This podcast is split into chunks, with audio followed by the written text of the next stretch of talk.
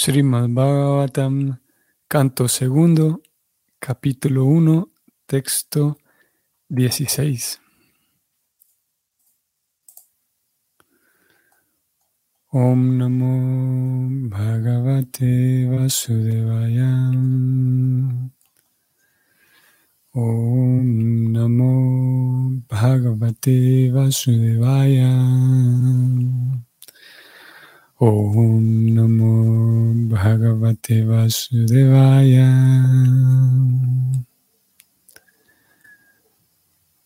Grihat Pravrajito Dhiram Punyatirtha Yalaplutat Suchau Vivikta Ashinom Viditvat Kalpitasanem La traducción de este verso es la siguiente.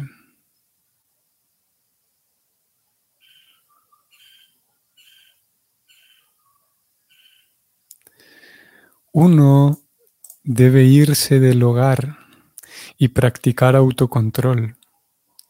Uno debe bañarse regularmente en un lugar sagrado y sentarse en un sitio solitario y debidamente santificado.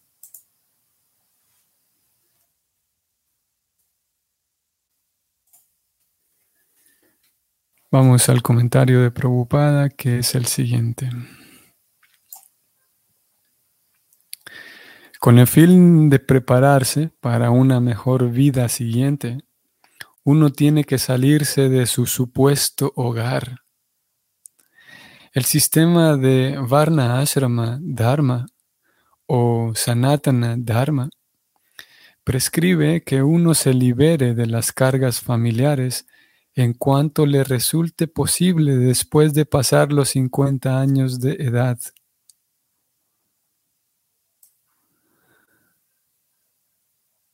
La civilización moderna se basa en las comodidades familiares, en el más alto nivel de facilidades y por consiguiente, después de retirarse, todo el mundo espera llevar una vida muy cómoda, en un lugar bien amueblado, y decorado con hermosas damas y niños, sin deseo alguno de salir del hogar tan cómodo como ese, de un hogar tan cómodo como ese. Los altos funcionarios y ministros del gobierno se aferran a sus preciados puestos hasta la muerte y no desean dejar las comodidades hogareñas ni en sueños. Atados por esa clase de alucinaciones, los hombres materialistas preparan diversos planes para una vida aún más cómoda, pero de súbito y sin misericordia llega la muerte cruel y se lleva al gran planificador en contra de su voluntad, forzándolo a abandonar el cuerpo actual por otro cuerpo.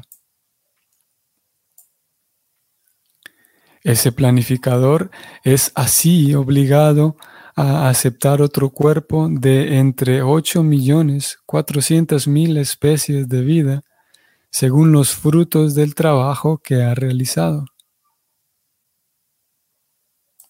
En la siguiente vida, a las personas que están demasiado apegadas a las comodidades materiales, se las pone por lo general en especies de vida inferiores debido a los actos pecaminosos que realizaron durante un largo periodo de vida pecaminosa.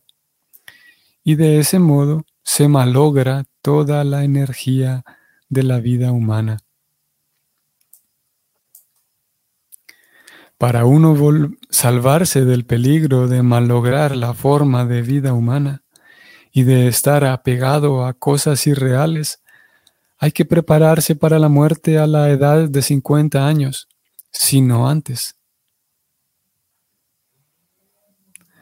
El principio tras esto es que uno debe dar por sentado que el aviso de la muerte ya está allí, incluso antes de llegar a los 50 años de edad. Y por consiguiente, en cualquier etapa de la vida, uno debe prepararse para tener una vida siguiente mejor. El sistema de la institución Sanatana Dharma está hecho de modo tal que su seguidor se vaya formando para la siguiente vida mejor, sin que haya ninguna posibilidad de malograr la vida humana. Los lugares sagrados que hay en todas partes del mundo tienen por objeto servir de residencia a las personas retiradas que se están preparando para una mejor vida próxima. Las personas inteligentes deben ir a esos lugares al final de la vida y en ese caso después de los 50 años y deben ir a entregarse a una vida de regeneración espiritual para liberarse del apego familiar, que se considera que es el grillete de la vida material.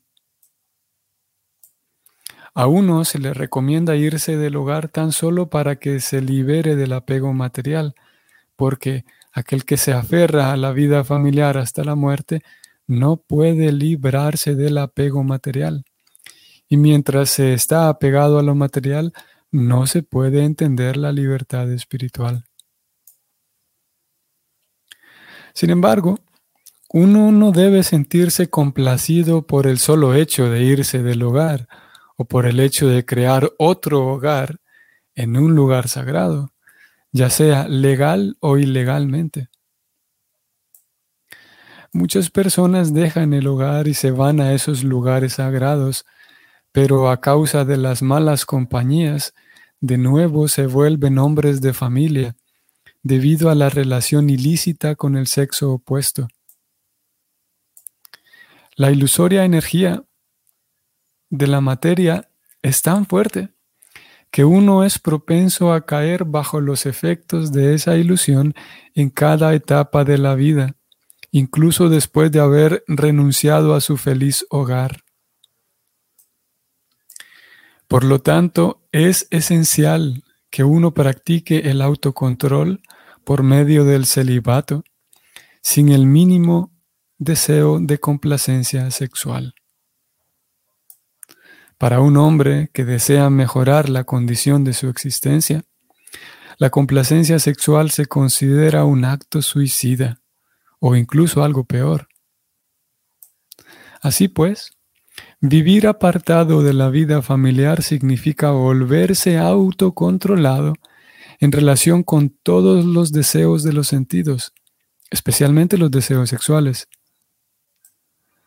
El método consiste en que uno tenga un asiento debidamente santificado, hecho con paja, una piel de venado y una alfombra, y sentándose en él, debe cantar el santo nombre del Señor sin ofensas, tal como se prescribió anteriormente. Todo el proceso consiste en arrastrar la mente lejos de las ocupaciones materiales y fijarla en los pies del loto del Señor. Este sencillo proceso por sí solo lo ayudará a uno a progresar hasta la máxima etapa del éxito espiritual. Fin del comentario de Prabhupada.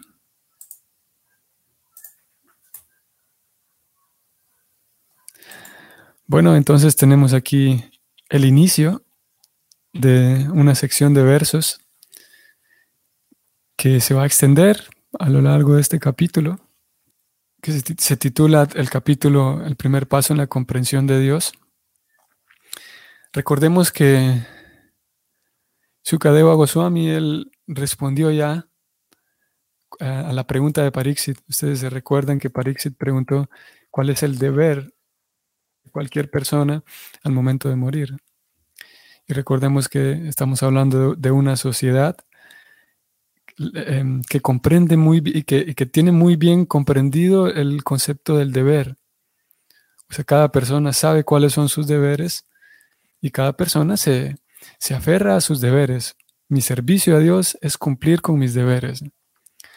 Y todo el mundo sabe, o en general la, en esta sociedad antigua, en esta sociedad védica, todo el mundo sabe y es entrenada en el valor del deber. El deber que se traduce como el Dharma. Y, y bueno, todo el concepto del Dharma viene incluido aquí el deber, la justicia,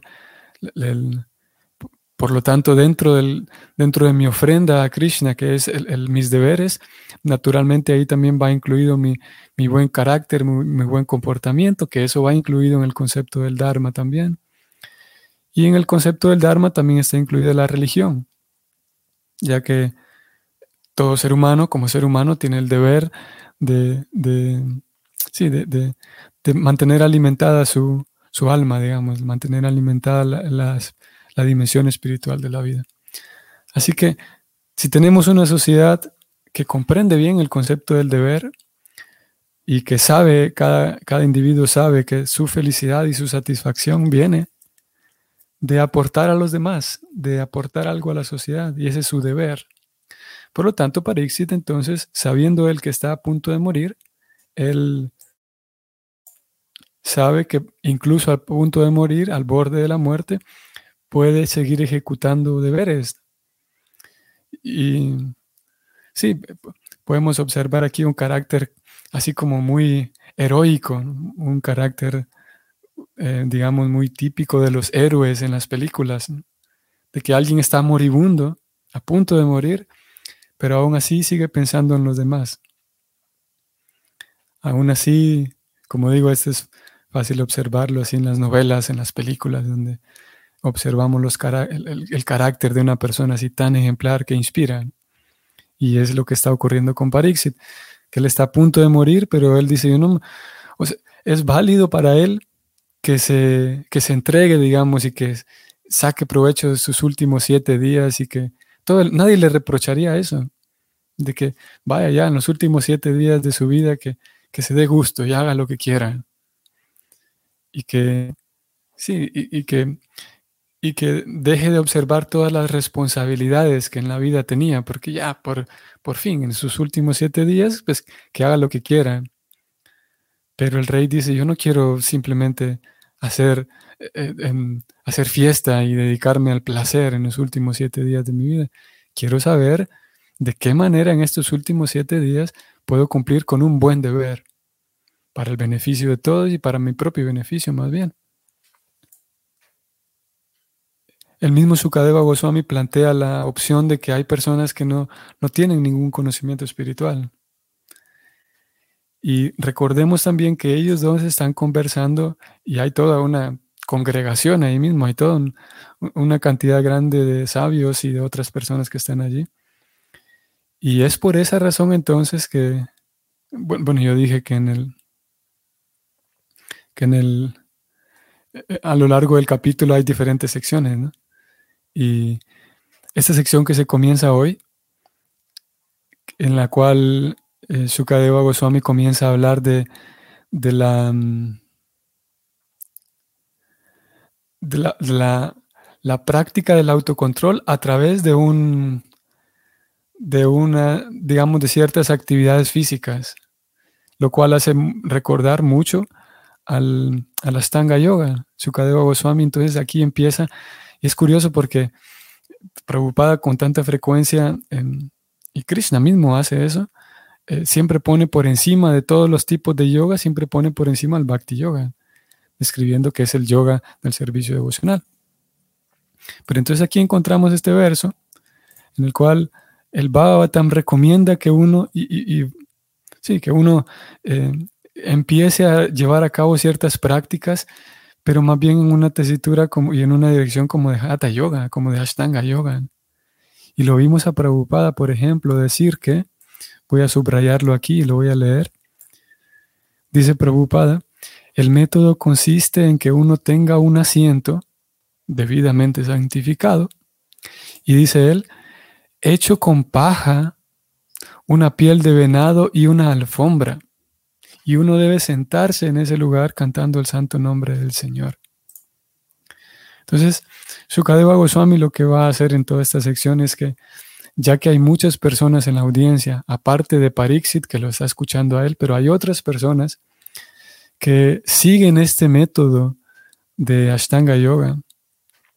Sukadeva Goswami va a hablar, va a describir ese método que sí, que es autorizado, sí, lo va a describir para más adelante decir que, en fin de cuentas, eh, si bien es verdad, se puede hacer todo este proceso de, de Ashtanga Yoga, un proceso mecánico que tiene que ver con las posturas, de sentarse, con la respiración, que uno tiene que tener un asiento debidamente, con paja, con piel de venado.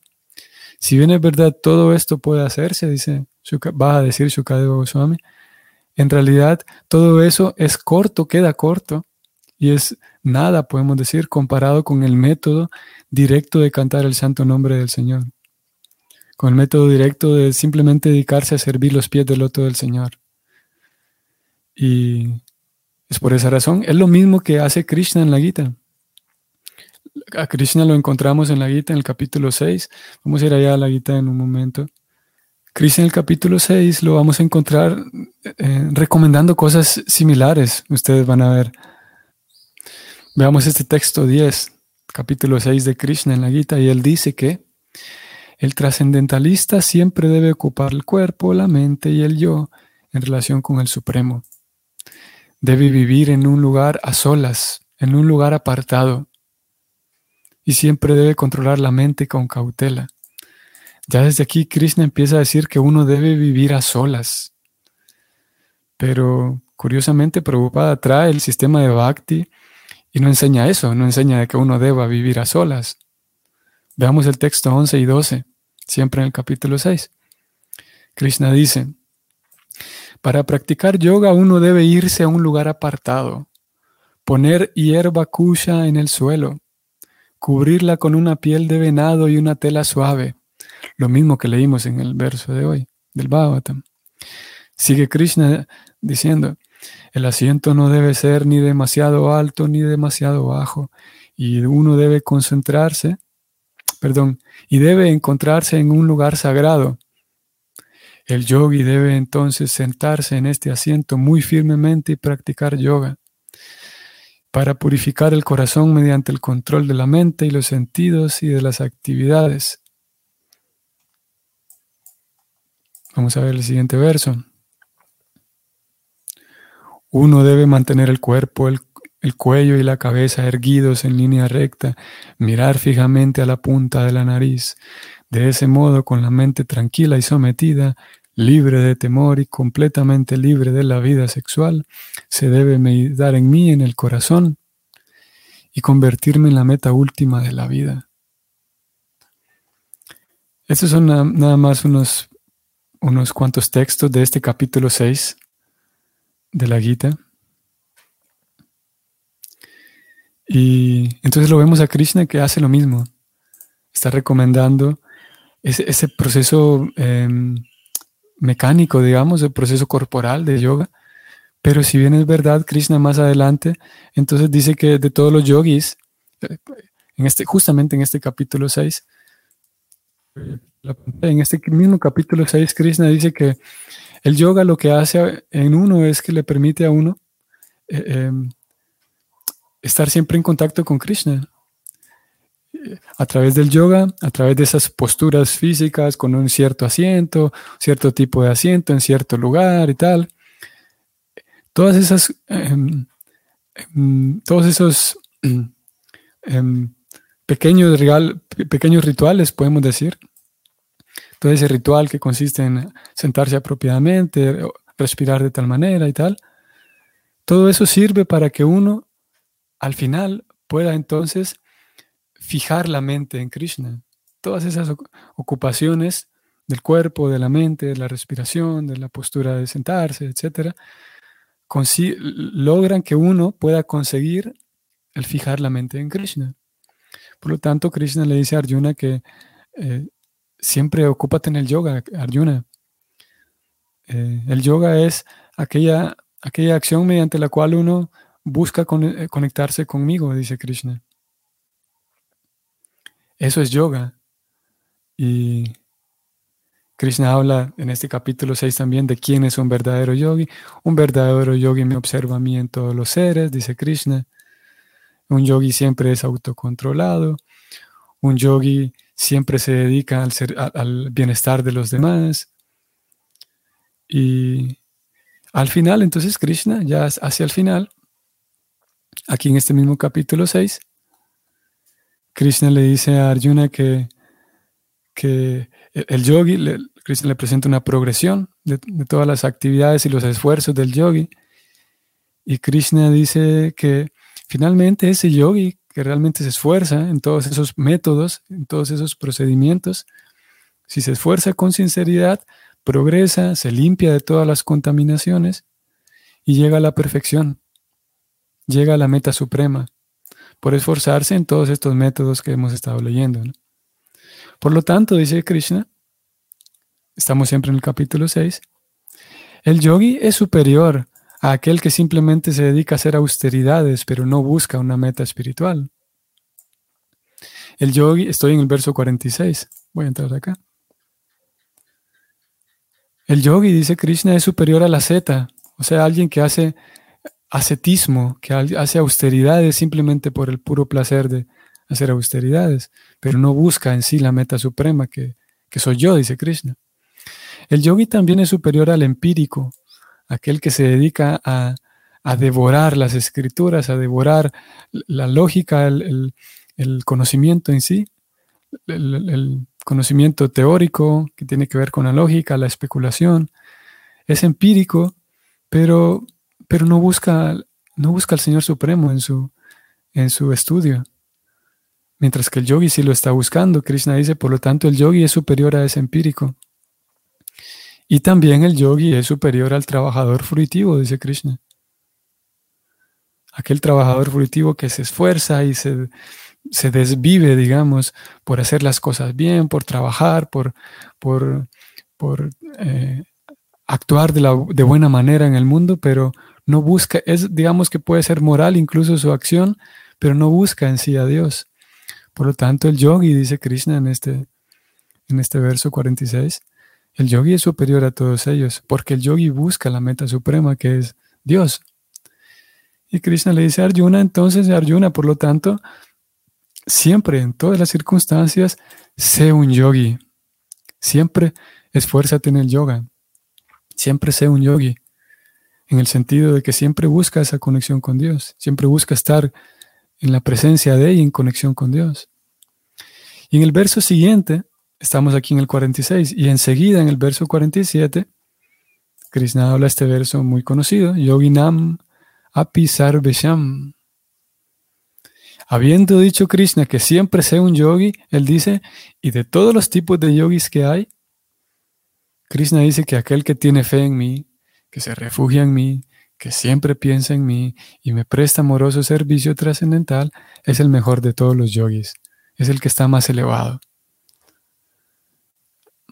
Así que Krishna pone, aquí Prabhupada habla del bhakti en este, en este significado, Krishna pone entonces siempre dentro de todos los yogas, todas las formas que se pueden practicar de yoga, siendo el yoga aquel deseo de entregarse a Dios, eh, dentro de todos los yogas el bhakti yoga, el yoga con devoción, con amor.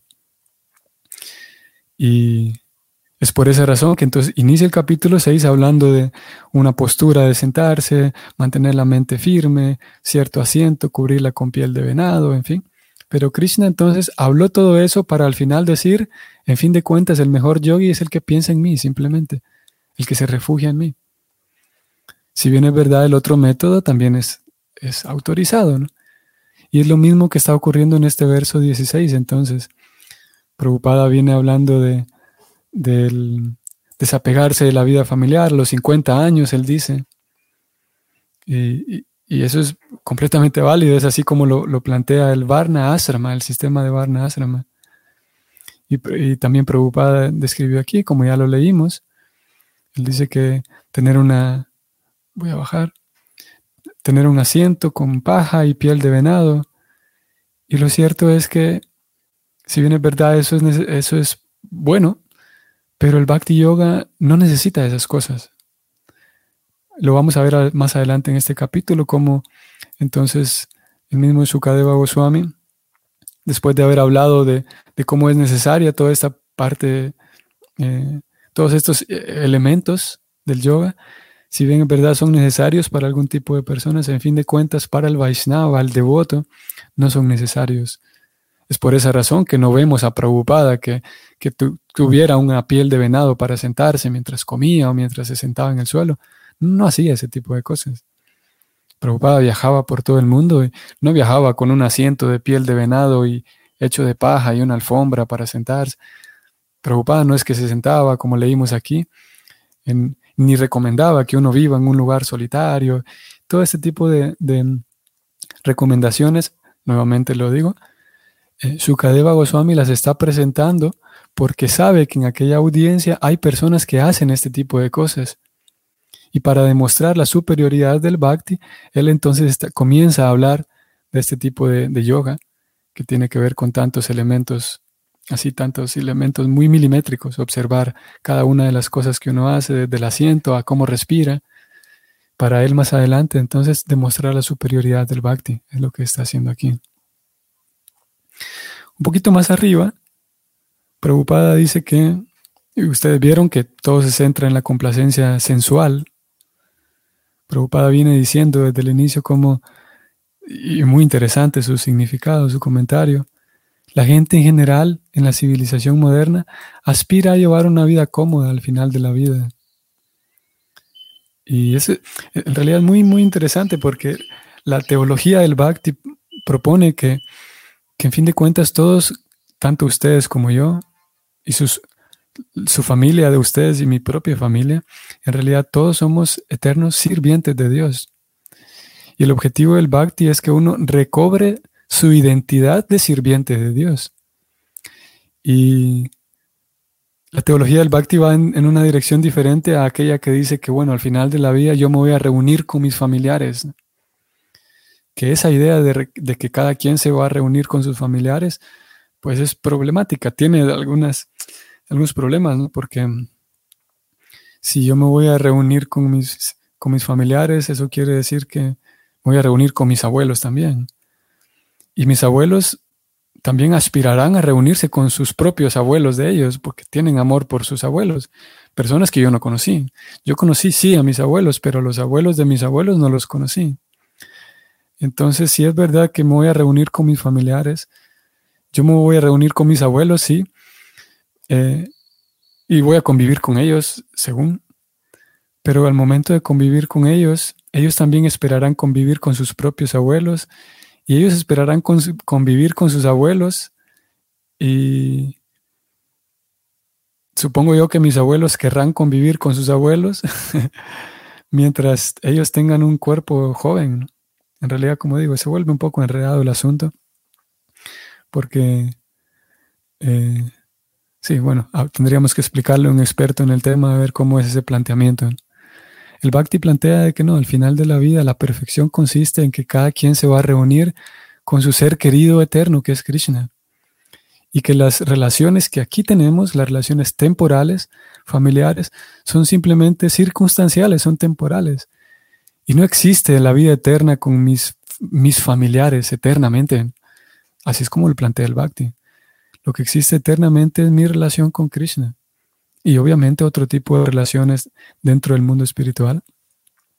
Pero las relaciones familiares de este lugar son simplemente temporales y no necesariamente son eternas. Entonces, el Bhakti, viéndolo desde esa perspectiva, eh, se puede comprender entonces mejor esto que Prabhupada viene diciendo aquí, de que es necesario desapegarse de la vida familiar. Claro, porque si uno llega al final de la vida ansiando y añorando que en mi próxima vida yo voy a encontrarme con estas personas, ese añoramiento o esa añoranza, más bien ese deseo fuerte, va a ganar espacio en el corazón de la persona en vez de desear fervientemente estar con Dios. Y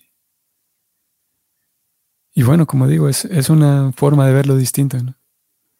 Y la, él decía entonces, la, la civilización moderna busca llegar al final de la vida con completas comodidades, con plenas comodidades. Y en el sistema del Bhakti es diferente. El sistema del Bhakti es que, claro, no es que se, no es que se la persona se, se, fuerza a sí misma a no llevar comodidades, sino que naturalmente con el paso del tiempo, el, como ayer decíamos, va cambiando nuestra, nuestras aspiraciones y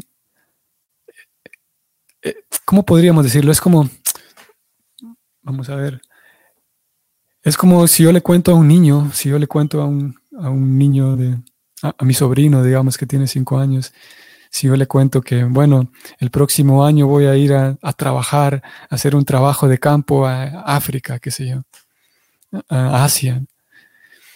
Entonces él puede pensar que, posiblemente él me pregunte que en Asia, me pregunte si en África y en Asia hay suficientes tienditas en las cuales yo voy a poder comprar dulces, porque en, en sus aspiraciones, en su mundo, la felicidad proviene de comprar dulcecitos en la tienda. Pero mis aspiraciones son diferentes. Mis aspiraciones son que voy a ir a aquel lugar y voy a conocer una civilización antigua, que es África, que es Asia. En mi cabeza, la emoción que hay de, ir a aquel lugar es porque voy a tener una experiencia con las personas del lugar, en fin. Mientras que un niño posiblemente esté contento por mí, porque en aquel lugar van a haber muchos dulces, muchos dulcecitos que yo voy a poder comer. Eso es lo que abarca su, su comprensión. Entonces, Similarmente, eh, el Bhakti, como hemos venido diciendo y hemos venido leyendo, el Bhakti lo que busca en uno es que uno cambie sus aspiraciones. Entonces ya, ya no es que la persona imagina que en la próxima vida lo que habrá será mucho, eh, mucho disfrute, mucha, mucho disfrute sensorial, como Prabhupada lo llama, muchos estímulos. El Bhakti va buscando que uno y va llevándolo a uno para que uno experimente otro tipo de felicidad que tiene que ver con el entregarse a Dios, con el servir a Dios, con la satisfacción plena y profunda, de tal manera que con el paso del tiempo uno ya no, ya no aspira simplemente al final de la vida estar cómodo, pasando, viendo televisión simplemente y estar en una hamaca, recostado. Ya no, si es verdad que hoy, actualmente en la, en la vida, e, en mi momento actual, posiblemente disfruto de hacer eso, de simplemente no hacer nada y pasar una vida de ocio. Entonces aspiro al final de la vida a tener eso, porque no conozco otro tipo de, felicidad, no conozco otro tipo de, de satisfacción. Y mientras el devoto va siguiendo el método, sabe que hay otro tipo de satisfacción. Por lo tanto, no aspira a tener una vida de ocio, simplemente estar viendo películas al final de la vida, estar simplemente ahí haciendo nada sino que, y con, el, con la experiencia que va ganando, la persona se vuelve muy activa, a pesar de que tal vez no haya fuerza física, pero muy activa en su, en su meditación, en su servicio, en su entrega a Krishna. Y eso le regala un, como dice Krishna en la Gita, param dristuan y vartante. La persona consigue una, un gusto superior en la vida, consigue un, una felicidad superior. Ya no solamente aspira estar sentado haciendo nada en su vejez, sino simplemente se ha dado cuenta de que hay otro tipo de satisfacciones, otro tipo de felicidad. Y el detalle es que, bueno, hay que seguir el método. Que tengan entonces un bonito día y nos vemos mañana. Hare Krishna.